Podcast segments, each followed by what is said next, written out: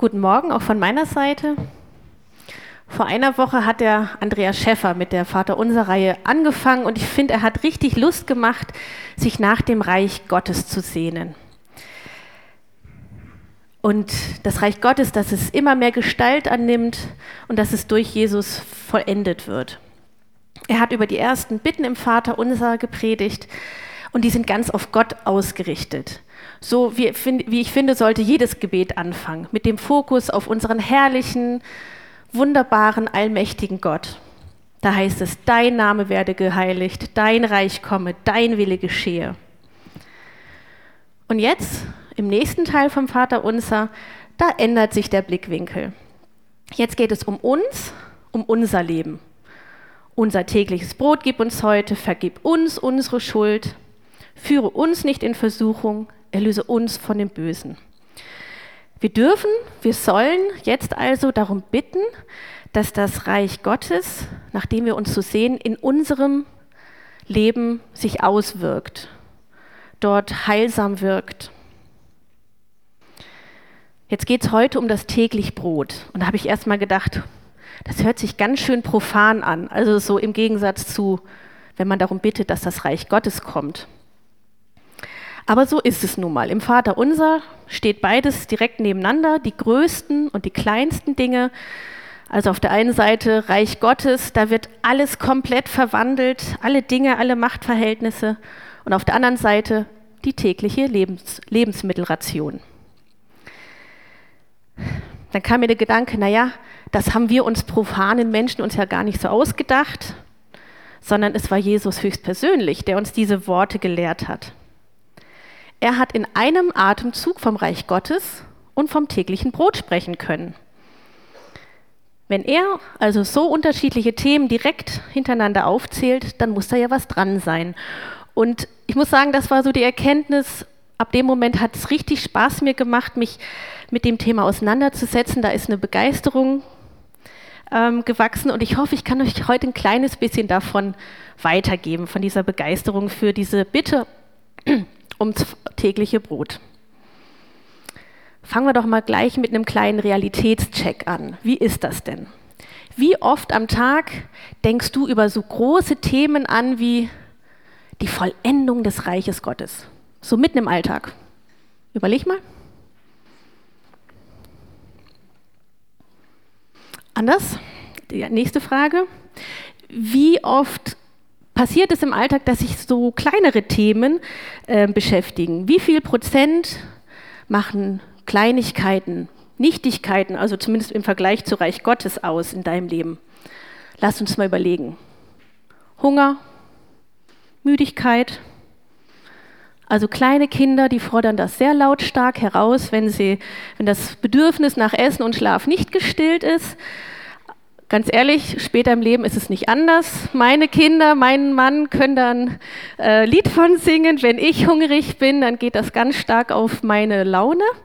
Und egal wie, leicht, äh, wie eilig es wir dann haben, machen wir doch lieber nochmal einen Stopp beim Bäcker, damit ich was in den Magen kriege und wir dann friedlich weitermachen können. Ähm, aber es ist ja nicht nur Hunger und Müdigkeit, was uns so beschäftigt. Das kann auch sein die kaputte Waschmaschine, da müssen Schuhe besorgt werden. Konflikt, der gelöst werden muss. Oder anders, wir freuen uns über eine Nachricht, die auf WhatsApp gerade angekommen ist. Also, solche kleinen Dinge, die beschäftigen uns doch wirklich viel mehr am Tag als die großen Fragen der Weltgeschichte. Und stellt euch mal vor, Jesus hätte uns verboten, mit diesen Themen zu Gott zu kommen weil die sind ja viel zu unwichtig, viel zu gering, als dass man sie unserem heiligen Gott vorhalten könnte. Gott ist doch eben mit der Ausbreitung und Vollendung des Reiches Gottes beschäftigt. Da sollten wir ihm doch mit so kleinen Themen nicht auf den Nerven gehen. Ich finde, das ist eine ganz schön traurige Vorstellung. Dann wären wir nämlich ganz schön allein gelassen.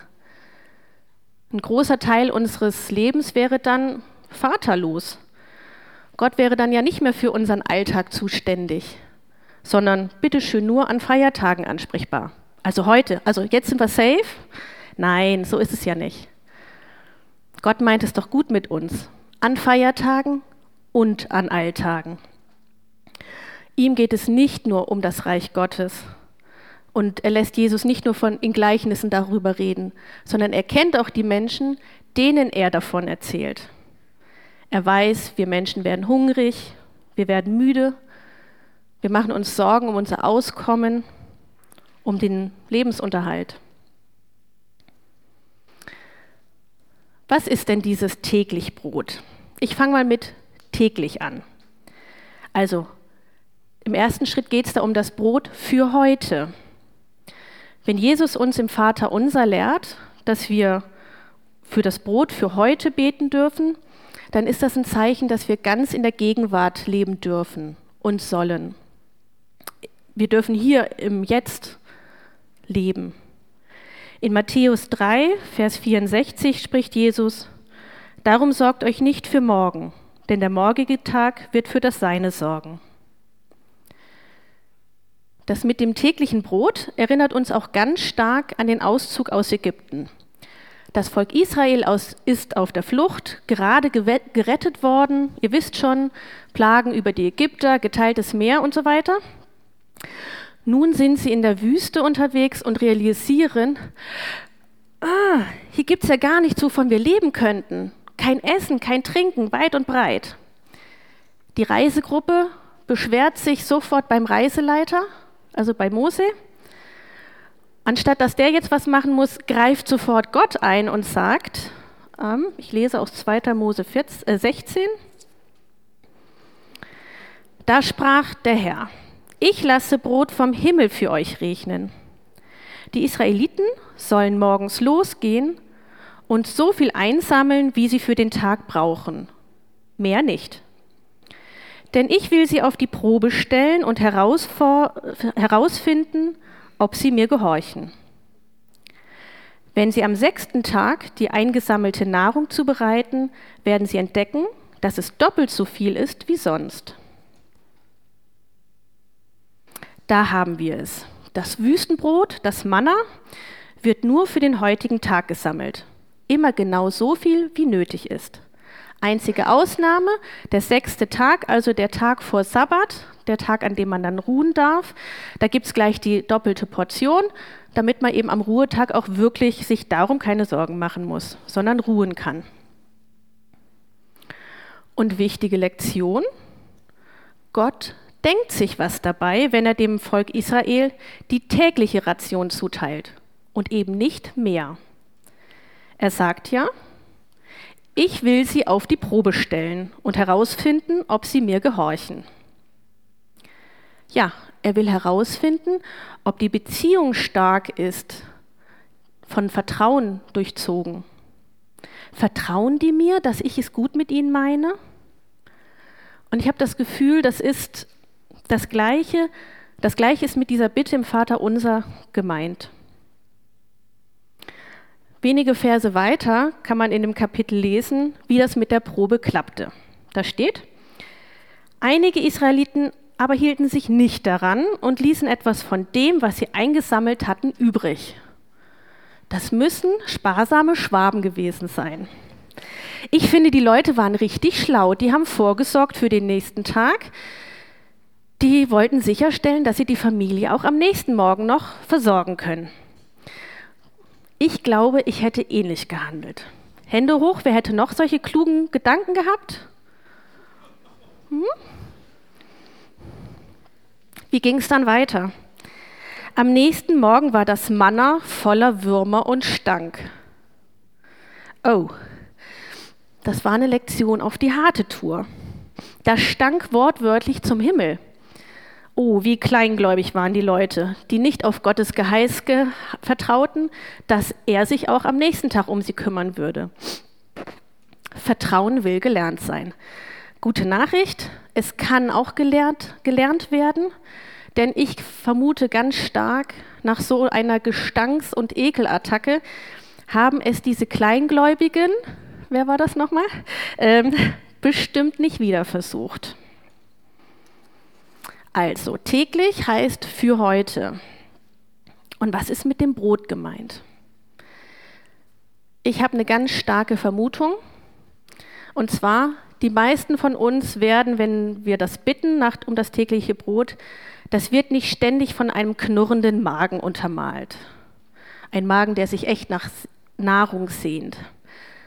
Also bei uns zu Hause ist es so, der Kühlschrank ist voll, Vorratsschränke auch. Ich glaube, ich könnte unsere Familie ein paar Tage lang gut versorgen.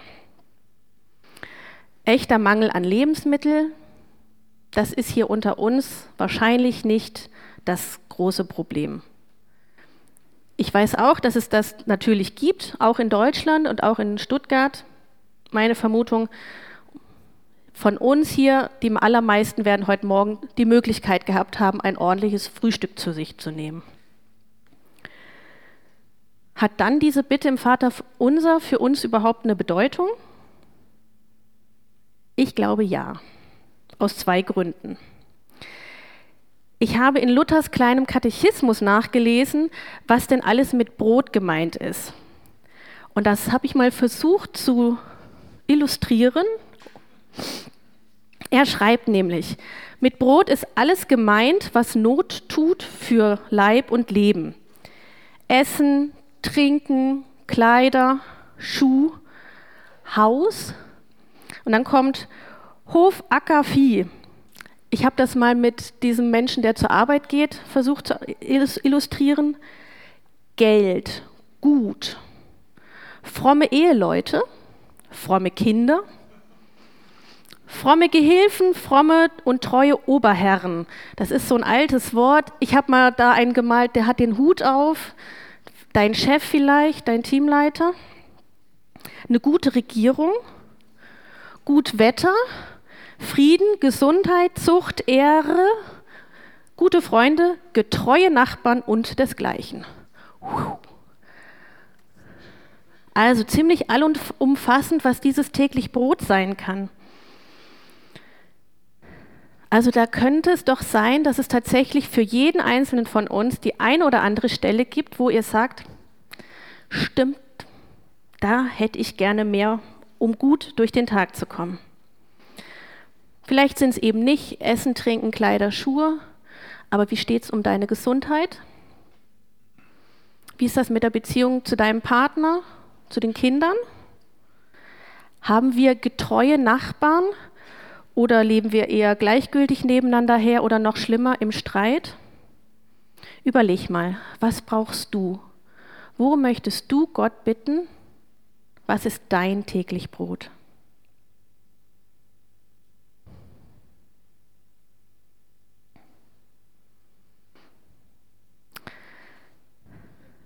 Ich habe gesagt, ja, ich habe zwei Gründe, warum ich glaube, dass die Bitte ums, im Vater unser für uns eine Bedeutung hat. Auch oder vielleicht sogar gerade, weil wir in einer Überflussgesellschaft leben. Denn das griechische Wort, das wir im Deutschen mit täglich übersetzt haben, das müsste man eigentlich ein bisschen besser übersetzen mit nach Maß. Und dann bedeutet das eben nicht im Übermaß. Gemeint ist genau das, was wir zum Leben brauchen, das, was lebensnotwendig ist und nicht mehr. Und so soll die Bitte nach dem Brot nach Maß nicht nur von dem ausgesprochen werden, der wirklich bedürftig ist, der wirklich noch was braucht, um den Tag zu überleben, sondern auch der, der mehr hat als das Lebensnotwendige. Für so jemanden wird die Bitte zu einer Bitte gegen Habgier ich fand, das war eine ganz neue Erkenntnis, die mich sehr überrascht und ich muss auch sagen, begeistert hat. Wie kann das denn aussehen? In der Bibel, da gibt es die Geschichte von Je Jesus, der sich selbst einlädt zum Zolleinnehmer, zum Chefzolleinnehmer in der Stadt Jericho, Zachäus. Der war dafür bekannt, dass er sich auf Kosten der Bürger ordentlich bereicherte, und zwar jenseits der Legalität. Die Bürger der Stadt fanden es eine Zumutung, dass Jesus sich dort eingeladen hat. Wie kann der sich nur mit so einem Betrüger abgeben? Die Pointe der Geschichte ist jedoch, dass Zachäus aus der Be Begegnung mit Jesus heraus merkt, was wirklich wichtig ist. Er hat mehr, als nötig ist zum Leben. Und so entschließt er sich, die Hälfte seines Vermögens an die Armen abzugeben und denen, die er betrogen hat, den gibt er das vierfach zurück. Und so wurde diese Essenseinladung zum Freudenfest auf zweierlei Weise. Auf der einen Seite sind natürlich diejenigen, die Armen, die haben, deren Bedürftigkeit wurde gestillt. Und auf der anderen Seite war das auch ein Freudenfest für Zachäus. Sein Übermaß an Reichtum hat ihm doch gar kein Glück gebracht, kein Frieden oder Shalom. Im Gegenteil, dieser, dieses, dieser Überfluss war eigentlich ähm, Grund dafür, dass er ausgestoßen war. Aus der Beziehung zu Jesus heraus war Reichtum nun nicht mehr erstrebenswert. Zachäus hatte gemerkt, dass es die Beziehung zu Jesus ist, ja sogar die Abhängigkeit von Jesus, die ihm wahre Freude beschert, die Heil in sein Haus bringt. Da ist Reich Gottes in seinem Haus angebrochen. Wo hast du mehr, als du gerade brauchst? Fällt dir was ein? Geld, Lebensmittel, all die Dinge in deinem Haushalt, gute Beziehung zu Nachbarn? Überleg dir mal, wo hat Gott dich überreich gesegnet? Und überleg dir, wie du das mit diesem Segen vielleicht weitergeben könntest.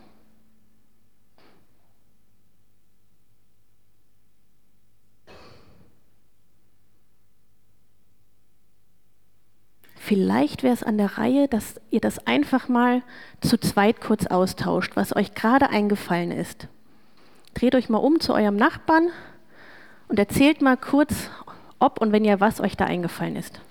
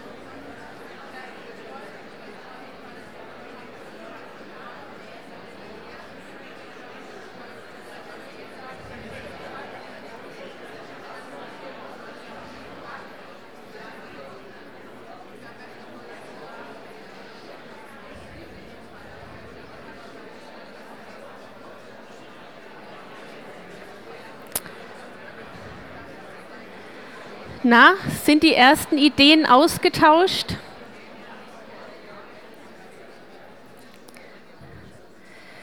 Ich mache mal von vorne weiter und spiegel mal zurück, was ich gerade beobachtet habe. Es war jetzt nicht ganz so das Thema, wo alle Juhu geschrien haben. Manche haben mich ein bisschen skeptisch angeguckt. Manche hatten aber, glaube ich, direkt eine Idee. Und ich glaube, also es ging mir genauso, als ich drüber nachgedacht habe. Also ähm, Mal gucken. Aber ich habe auch noch für die, die gar keine Ideen hatten, sind mir zwei Sachen eingefallen. Vielleicht ganz offensichtlich, keine Ahnung, aber mir liegt es zum Teil sehr auf dem Herzen. Ich finde Weltmission voll cool. Und ähm, vielleicht hast du tatsächlich auf deinem Sparbuch, aus welchen Gründen auch immer, einfach mehr, als du brauchst für den Moment. Ganz ehrlich, aktuell auf dem Sparbuch gibt es nicht allzu viele Zinsen, ob es nur da liegt oder irgendwo anders.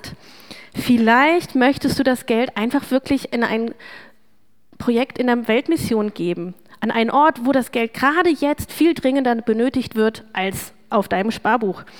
Das könnte die Unterstützung einer Missionarsfamilie sein, die vom Glauben weitererzählt.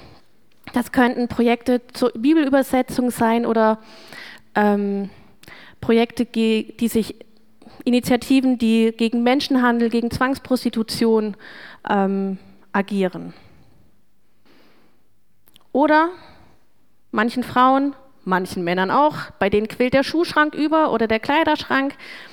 Wie wäre es, wenn du einfach mal davon einiges abgibst in ein, es gibt so Verkaufhaus oder Second-Hand-Läden.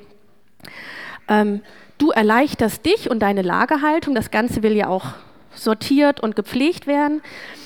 Und andere Leute haben echt auch noch was davon, nämlich Leute mit einem kleinen Monatsbudget, die können in so einem Second-Hand-Kaufhaus würdevoll einkaufen und sich ordentlich einkleiden. Ähm, da gewinnen alle Seiten von. Nur mal so als Ideen. Wir haben gerade gehört, beides ist ein Übel. Mangel ist doof, Überfluss aber auch. Denn beides sind Übel, die Macht haben, uns von Jesus zu entfernen, von unserem Vertrauen auf Gott. Wer Mangel leidet, der steht in der Versuchung, Diebstahl zu begehen, um genau das zu kriegen, was er braucht. Wer im Überfluss lebt, der könnte leicht selbstgefällig werden und auf seine eigenen Fähigkeiten vertrauen. Ach, das schaffe ich doch alleine, was soll ich denn mit Gott? Auf den bin ich nicht angewiesen. So wie es lange Zachäus ging. Wenn Jesus uns aber lehrt, dass wir um das tägliche Brot bitten, dann steckt dahinter, dass wir, egal ob wir von der Mangelseite kommen oder von der Überflussseite, dass wir näher an Gott herankommen, ihm vertrauen ihm anvertrauen, was unseren Alltag bestimmt. Denn es soll nicht der Alltag mit seinen kleinen und großen Sorgen uns bestimmen, sondern eben das Vertrauen in Gott, dass er uns liebt, wie ein Vater seine Kinder liebt. Wie ist das mit dem Vertrauen bei dir?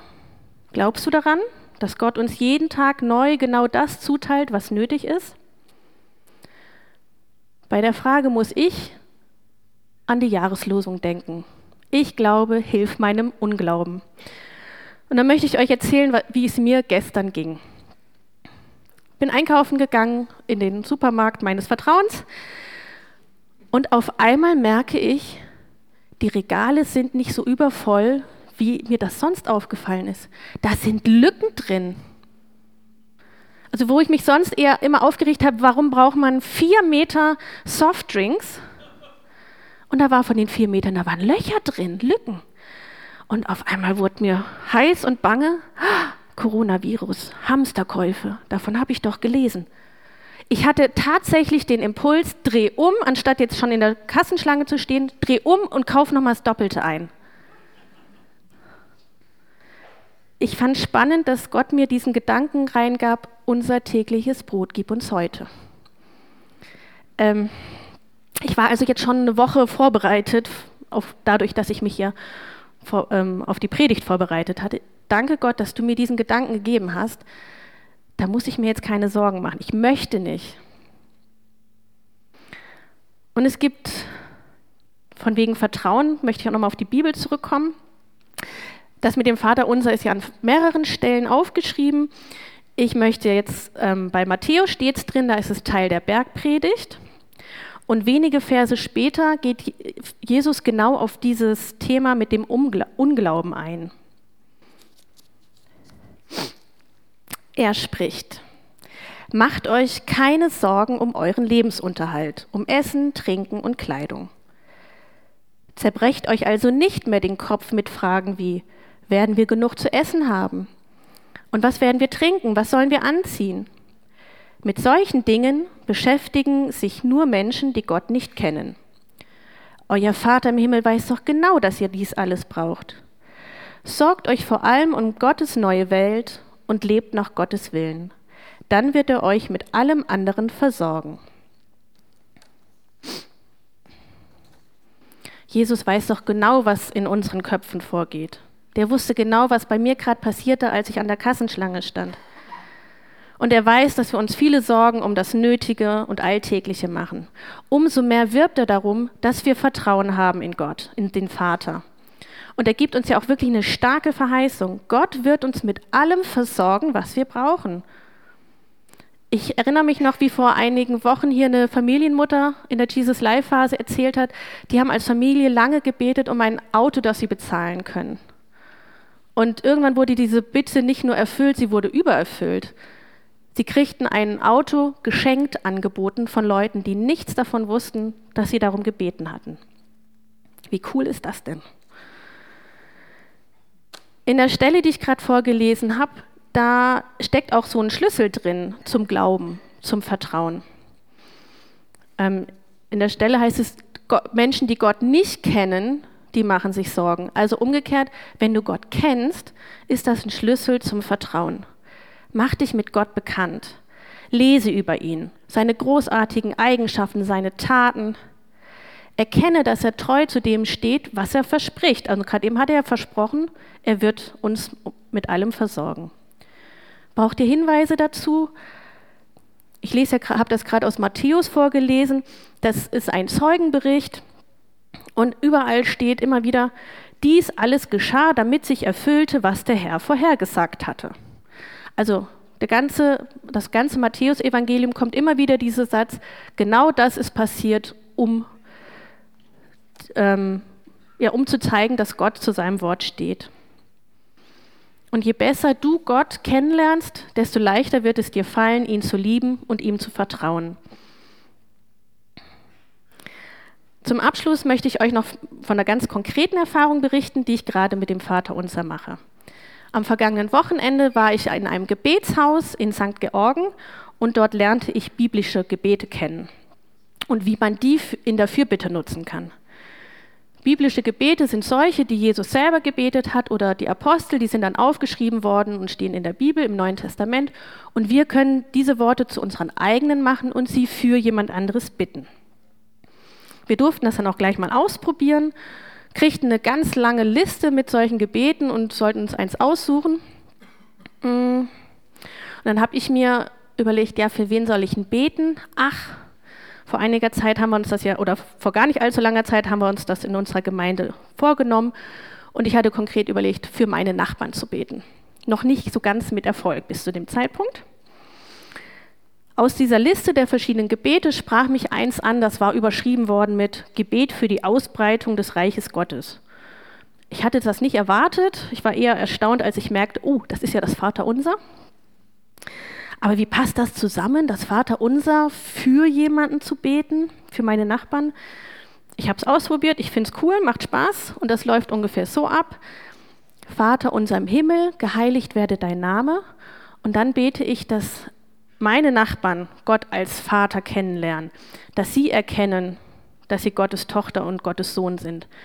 Ich bete, dass meine Nachbarn ähm, seinen heiligen Namen ehren und loben können. Und so kann ich dann Satz für Satz das Vaterunser durchgehen und es über unsere Nachbarn aussprechen. Beim täglich Brot, gib uns heute, könnte das so aussehen, ich kann eben für alles beten, was Not, Not tut an Leib und Seele für diese Nachbarn. Gib ihnen das, was sie benötigen. Den täglichen Lebensunterhalt, eine gute Ehe, schenk ihnen gute Gesundheit, gute Freunde, getreue Nachbarn, huch, das bin ja ich. Ähm, und so gehe ich dann das Vaterunser eben durch und bitte um nichts Geringeres, als dass das Reich Gottes sich im Nachbarhaus einsät und dort kraftvoll wächst. Und dann erinnerte ich mich auch noch dran, dass wir solche roten Gebetskärtchen erhielten der, bei uns im offenen Abend. Und da steht drauf, für wen könntest du beten? Jetzt habe ich da die Namen unserer Nachbarn draufgeschrieben auf die Rückseite. Und dann ist da noch ein Hinweis. Stell dir deinen Alarm auf 11.02 Uhr als Erinnerung, jeden Tag für diese Person zu beten. Am Anfang dachte ich, ah, ist ein witziger Gag, diese ungerade, krumme Uhrzeit. Bis ich dann feststellte, nee, das hat noch eine tiefere Bedeutung. Daneben steht noch Lukas. Und wenn ich jetzt Lukas Kapitel 11, Vers 2 aufschlage, was steht da? So sollt ihr beten, Vater unser im Himmel. Wie viele Vater unser Zufälle braucht es noch? Also für mich ein ganz klarer Ansporn, an dieser Sache dran zu bleiben. Und wenn ihr wollt, dürft ihr das nachher auch mal ausprobieren. Wenn wir nachher Fürbitten sprechen, ähm, sprechen wir gemeinsam das Vaterunser. Vielleicht fällt euch dann auch eine Person ein, für die ihr betet. Und dann versucht mal so im Gedanken das mitzugehen. Diese einzelnen Bitten für deinen Freund, deinen Arbeitskollegen, den Menschen in der U-Bahn, den du triffst, auszusprechen. Das fand ich auch ganz toll, was Christa vorhin sagte mit dem lasst uns da diese Bequemlichkeit fasten und unsere Leute, die wir kennen, mit Gott bekannt machen.